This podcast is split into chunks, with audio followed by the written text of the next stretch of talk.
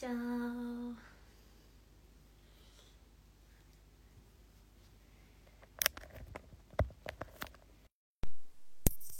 おかおりちゃんようこそ。は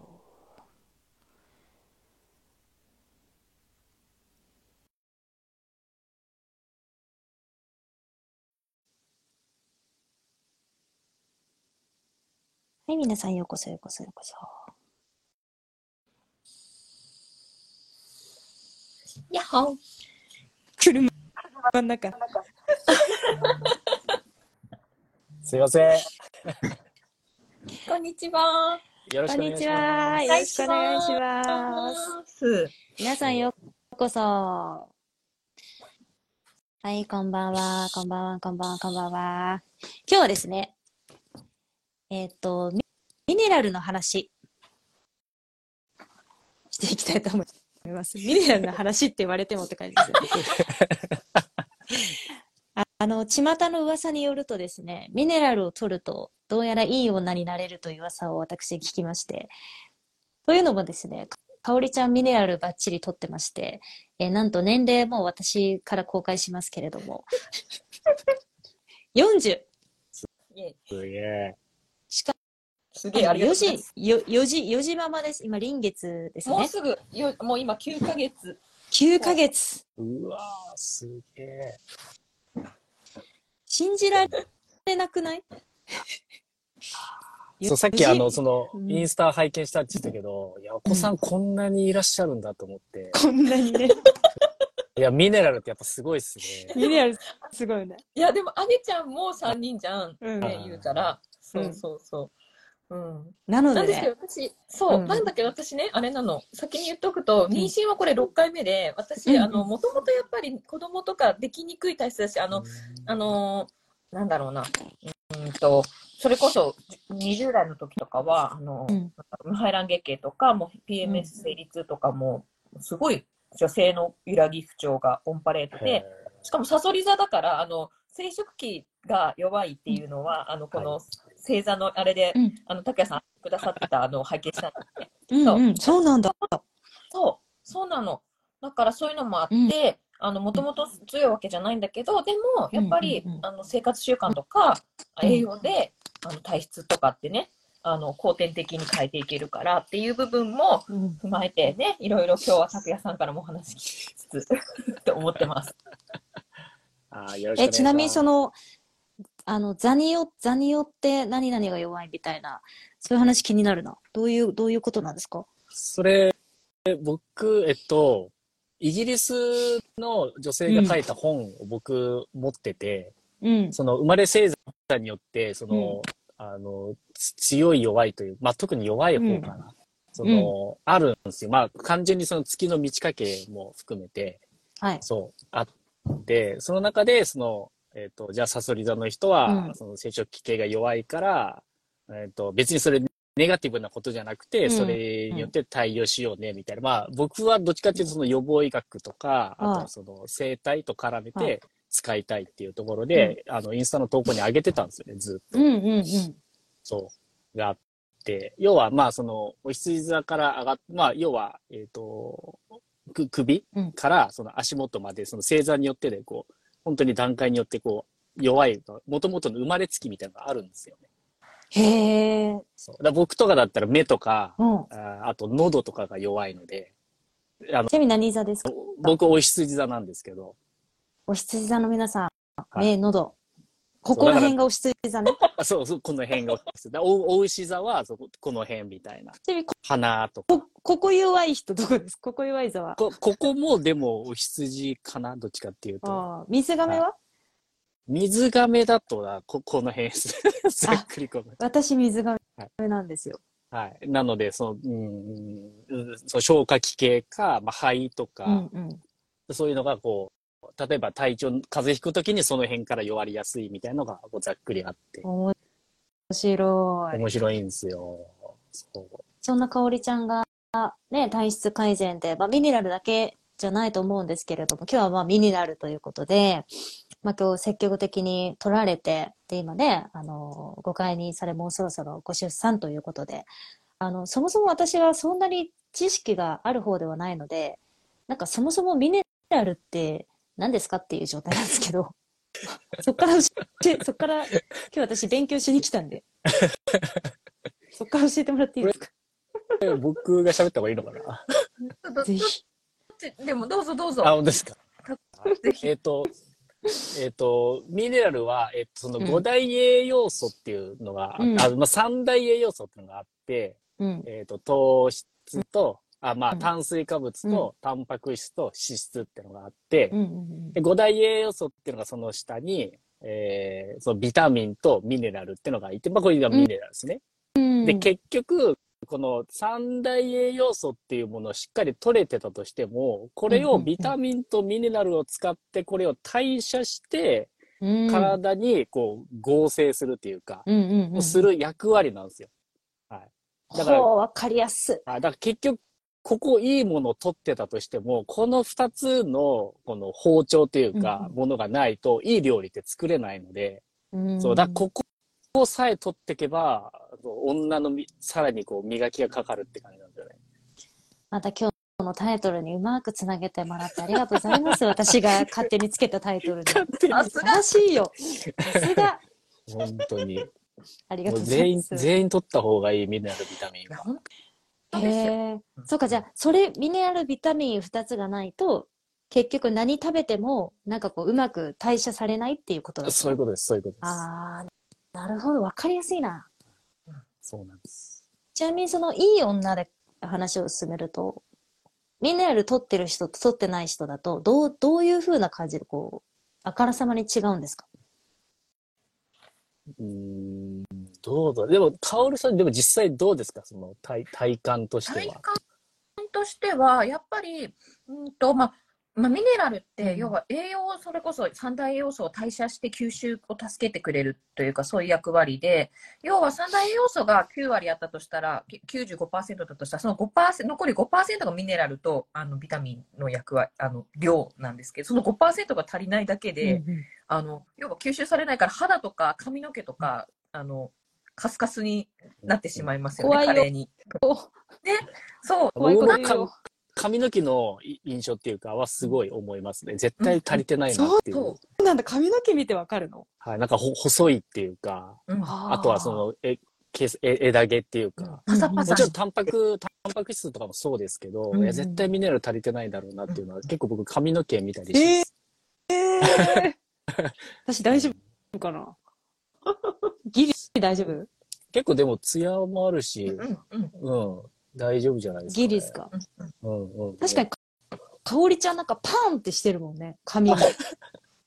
そうなのよ。ね。そう。なんかね、うん。カラーリングとかも結構するんだけど、やっぱり内側から補ってるからなのか、そんななんかパッサパサになったりとか傷んだりとかは、うん。多分少ないかなっていうか印象はあるし、やっぱり取った取ってなかった時から取った時ちゃんとしっかりあのそれこそ3ヶ月以上はしっかりとした量とかを取っていかないと、細胞って3ヶ月で生まれ変わるから変わらなかったりするんだけど、やっぱさ取って3ヶ月経ってみるとやっぱりこうなんて言うんだろうな肌ツヤ、あとは、あのやっぱりミネラルって実は腎膀胱生殖器系っていう、うんそのあの木下同根水ってあのね私あの陰陽五行とかそういうちょっと東洋医学もちょっとかじってるからあれなんですけど、そういう部分要は腎とか膀胱生殖器っていう部分よ女性の要は弱りやすい部分うん。とかにあの必要な栄養素だったりするのね、うんミネラルって。だからよくこう黒い食べ物とかがいいっていうんだけど海藻とか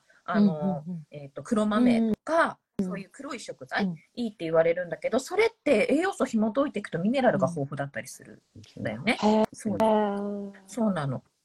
だからそういう、はあそうなのよ。だからね、やっぱそういう部分がちょっと弱いなとか、それこそ妊活したいなとか、そういう部分とかをね、ちょっと子宮弱いなとか、うんうん。そういう女性のトラブル多いなって方は、そういうふうにミネラルしっかり取ると、うん。やっぱり、なんていうの、綺麗になるし、やっぱうん健康イコール美なのよ、もう言うたら。そうだよね。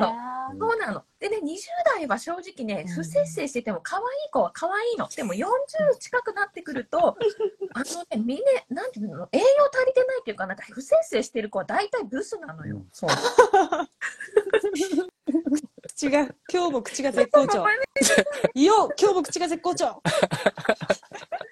顔がブスって言ってた、今、大きい声で。ちょっと怒られるの、これね、夫とかにすごい怒られる、ブスとかパワーワードとかやめろとか言われる。顔がブスってもう、ドストレートで。あ、でも、かおりちゃんから見て、やっぱ、その全然違うんだ。栄養素っていうので、こね、う。うんん。なんか、ぞ顔の造作とかじゃないのよ、うんうん。言うたら。うんうんうんうん。うんそうそう。あ、そんな、おむす気をつけますって笑ってくださってる、コメントくださってる。すいません。なんですよ。そんな私もすごい、あの、造作が美人とか思ってないの。違うの。そういうことじゃないの。ブス。ね、こいや、そのなんかその湧き出るねかかうん、そう、形とか、なんかその黄金比的な形じゃなくて、そのくすみとか、う。うん。多分その血色とか、その見た目の方のおぶすさは、やっぱり出ますよね。どうしてもね。足りないと。これ男性、まあ男性というか、こう、生態史的な目線から見ても、全然違います。うん、そうっす。まあ、ああとはその、うんと、赤らみとか、そあの、ー吹き出物とかの場所で、うんあとはどこの臓器が悪いみたいな僕判断するんですけど、へえ。はい。で、そこも、結局、ミネラル足りてないことでも、そういうのが出たりするので、私、この前、この、なんか第三の目みたいな位置にできたんですよ。真ん中？こうだ目が3つみたいな状態になっててここんな大きくはないけど、第三の目みたいなピーってできて、なんか階段しちゃったのかな？なんかちょっとか、か神と通じたからみたいな、ここ、ほんとここに。これ、何ですか？ここにできたの。真ん中？いや、真ん中なんだろうなねうんいや、なんか本当にチャクラ開いちゃったんですか？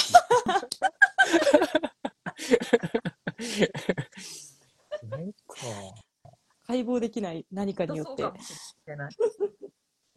まあでも、こう、まあこの辺は、でも、まあジンとカンとかは一応影響するのでう、んうんうん。うんなんか、げ解毒できてないとか、あそういうのあったのかもしれない。一時的にあったんじゃないですかね。あ、なるほど、なるほど。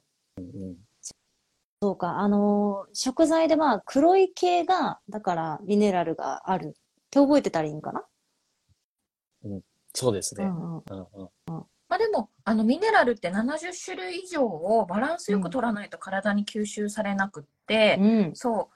だから多分、その黒い系のものは、その、うんうんなんて言うんだろう、私も今空で言えないけど、あの、うんうんうん黒い系のものに含まれてるミネラル、もちろん豊富だけど、偏りがあると思うから、うんうんやっぱりまんべんなくしっかり取るっていうのが大事になってきて、70。うん。70種類以上。うんうん。なんか70も取れないよね。世の中には、世の中には、だって、世の中には90種類近くあるらしいんだけど、まあ70種類以上バランスよく取るっていうのが大事で、うん。っていうふうには、あへの、え。うん。ですね。あの、ちなみに、拓也さんとかはまあ生態のお仕事されてて、はい。多分いろんな情報もこう入ってくるし、自分でも調べてると思うんですけはいど、拓也さんは何でそのミネラルを普段からこう取ってるんですか？ミネラルは、僕は、えっ、と、発酵食品、特に味噌ですね。あ、み味噌？味噌あとは塩。ああ、あー塩ミネラル。うんうんうんはい。僕は、あの、減塩は病気になると思ってる派なので、うん。うん。はい。同じく。なので、それははい、まあ本当に。うん単純にか、手っ取り早く簡単に、それこそ、うんそれ塩だけで全部補えないけど、豊富に入ってるっていうところで。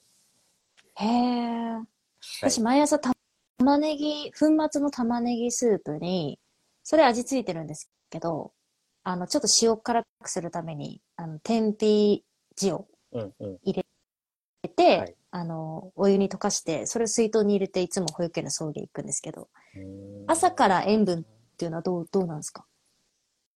いや、いいんじゃないですか。あ朝朝はでも、も、本当はビタミン、特にビタミン C を取った方がいいと思うんですけど、ビタミン C は、そ、それに加えるとしたらどう、どういうふうな？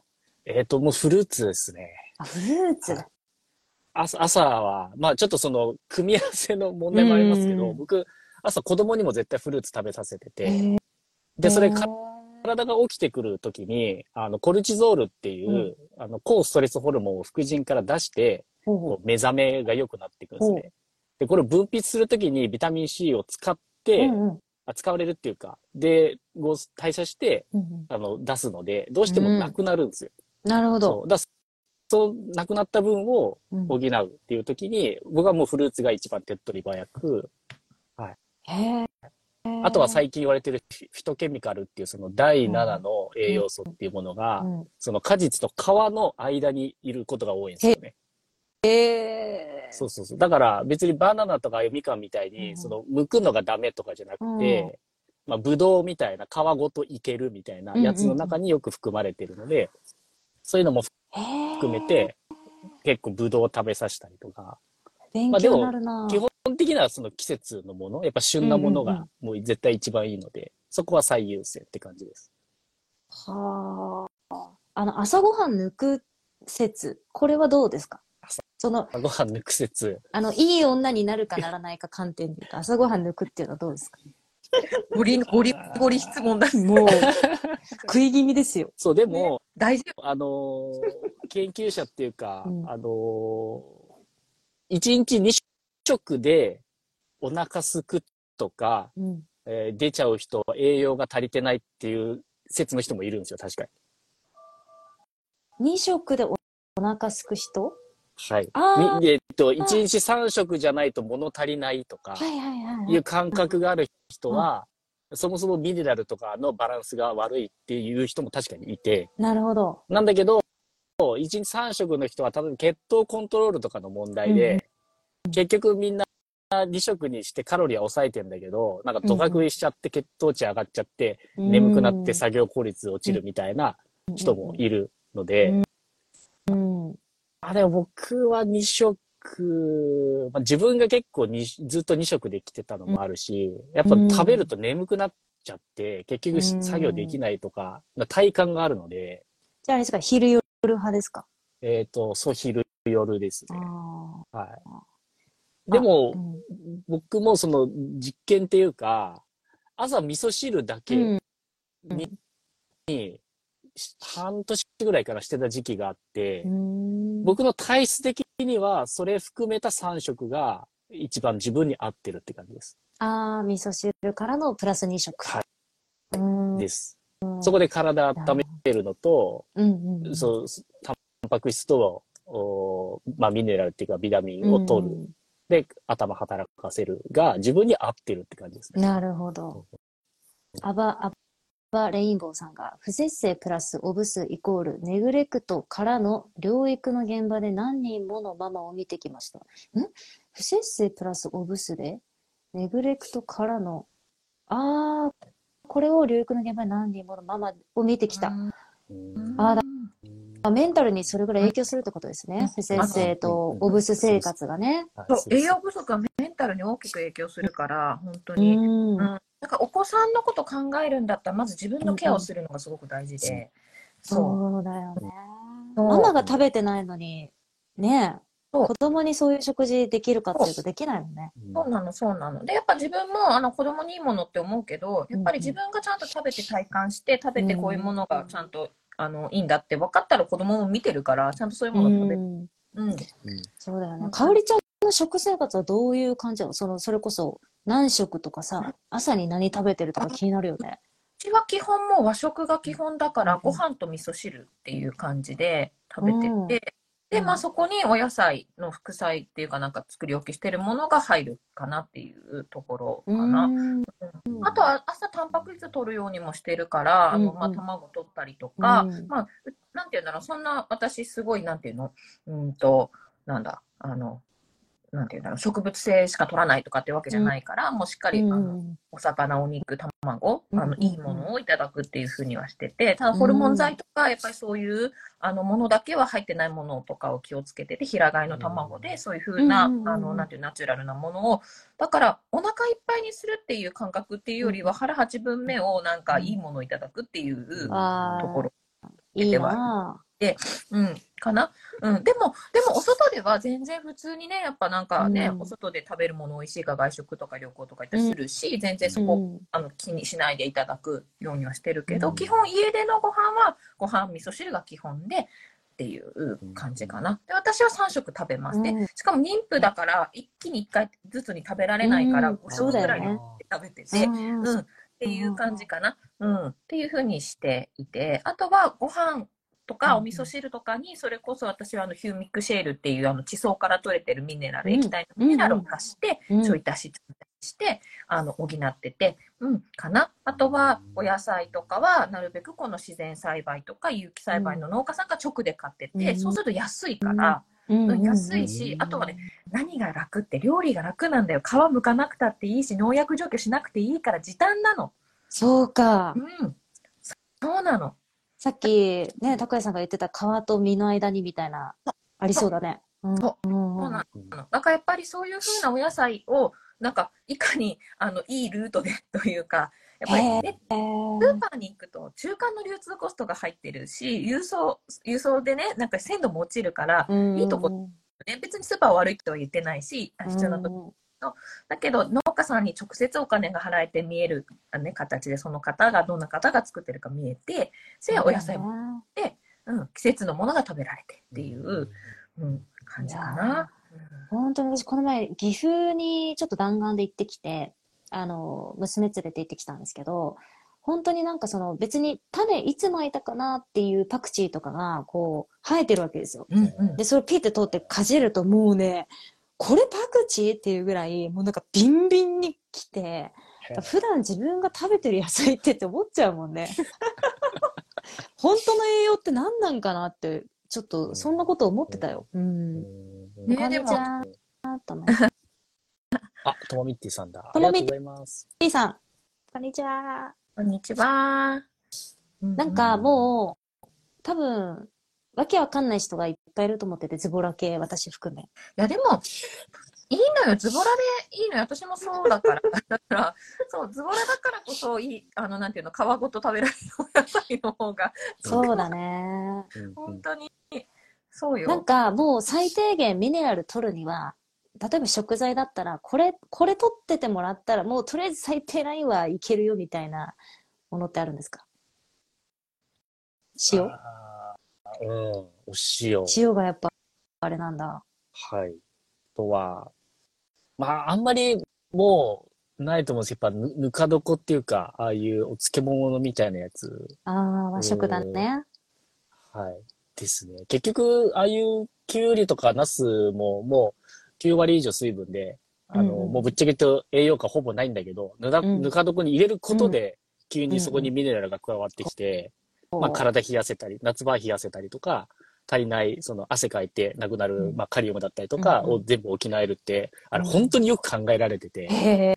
そう。で、これがやっぱりスーパーで、うんあの、もう使ってるやつを買ってきちゃうとほぼほぼミネラルないんですけど。ちょっと手間だけど、家でできるんだったら、それをやってあげれば、もうそれだけで結構十分補えると思います。小さいのがあるもんね。なんか冷蔵庫にタあそうですッパーみたいなのね。それでもいいもんはいね。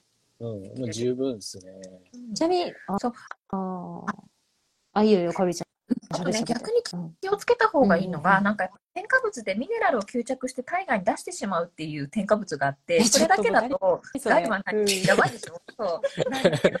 が大好き、ソーセージとか加工肉にいっぱい入ってるのリン酸塩って言うんだけど、だからああの、例えばかまぼことか、あとーはハムうんとか、ソーセージとか、そういうのを発色良くしたりとか、あの、うんうんきれいにうん長持ちさせるみたいなものなんだけど、このリン酸塩自体では体に害はないんだけど、要うんは、あの、体の中にせっかく他で取り入れたミネラルを吸着して出しちゃうっていう、あの、そういう物質があるから、ことをしてくるなよよくそうなのよ、そう。だから、そうなの。だからね、頑張ってんのに。そうそうなんだ。あこっちがミネラルだらけの、なんかね、あの、すごい焦げたうんちになってしまうので、あの、それをなるべく取らないようにするっていうのも、なんかすごく体内にミネラルを残して代謝させるっていうのはすごい必要だから、うんなんか裏見てリン酸塩が入ってないものを選ばれるのがいいかなと思うので、そこもちょっと気をつけるといいかも。うん。今日のライブすごい有益ですね。なんか、私のいつもの、あれだな、改めよう。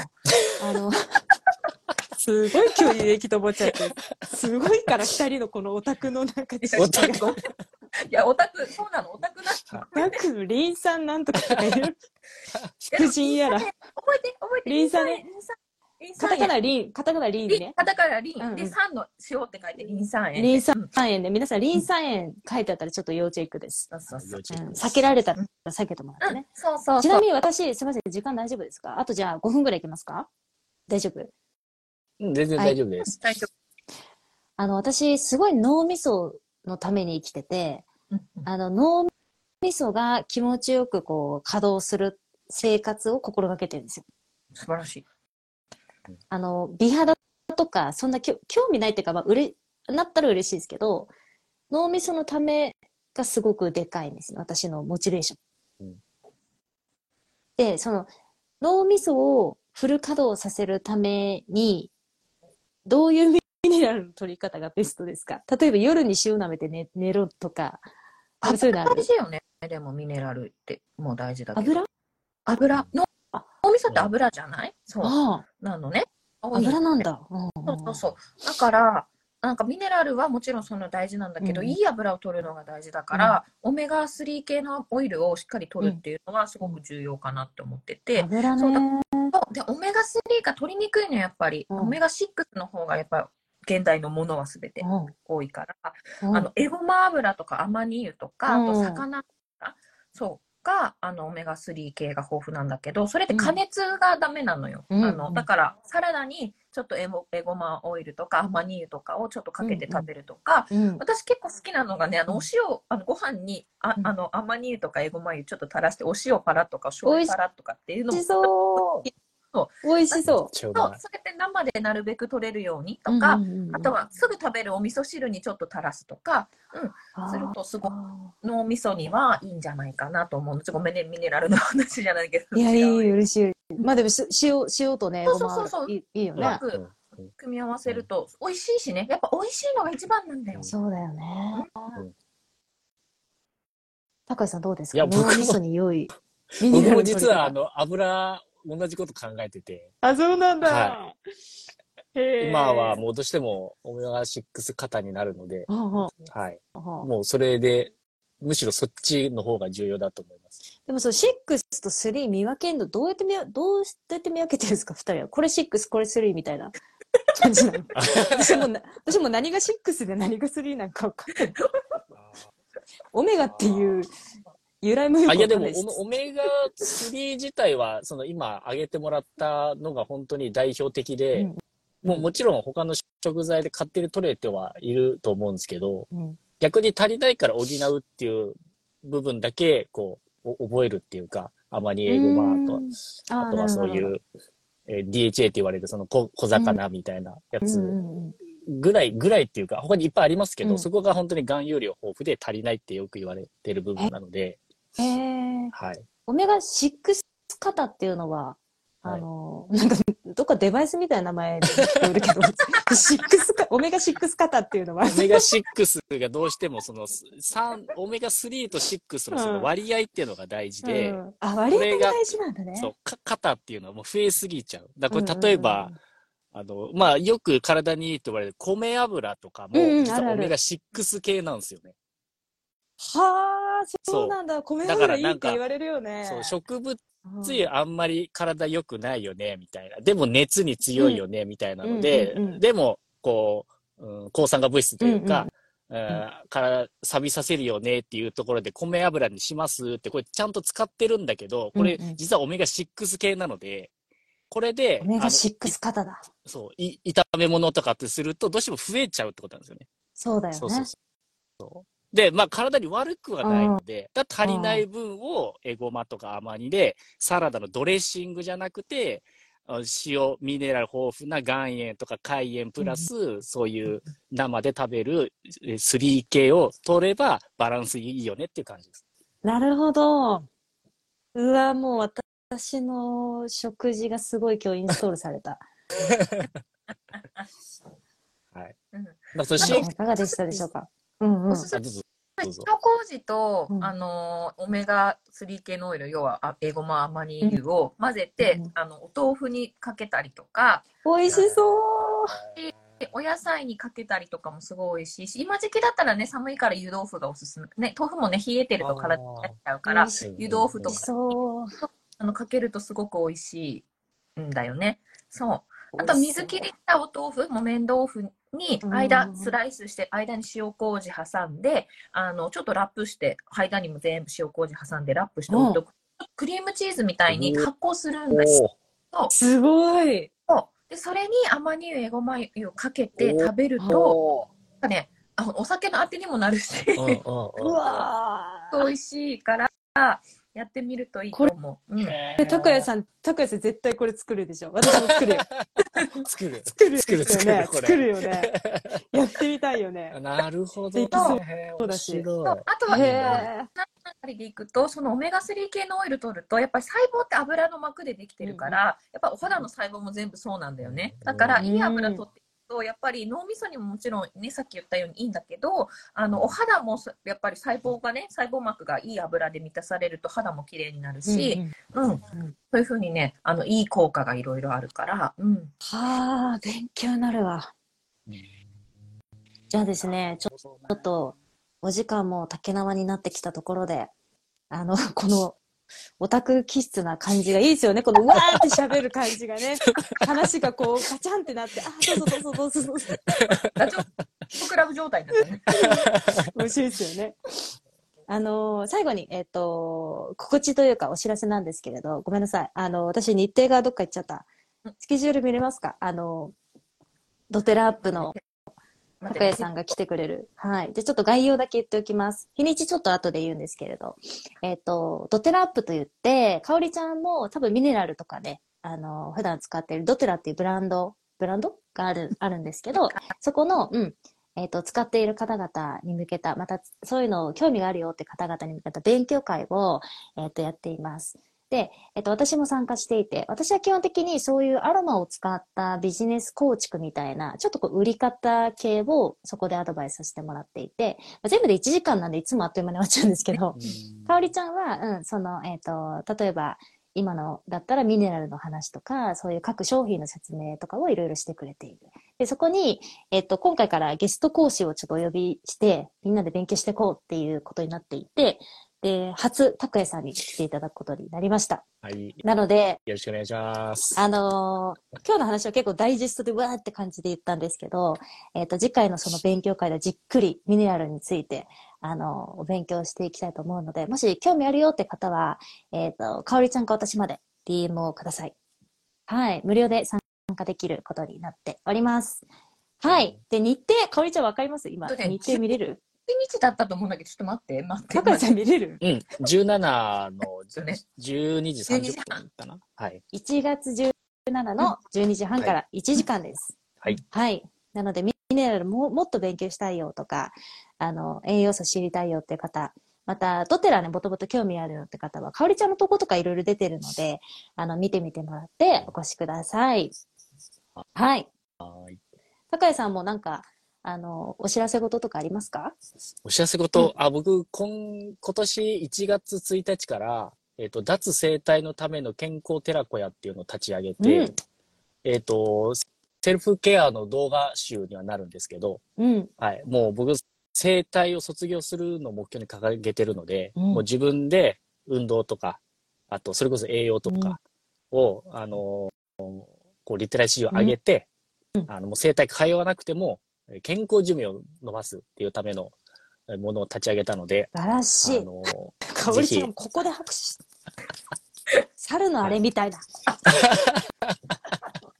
シルエットの、えっちょっと似とてる、し。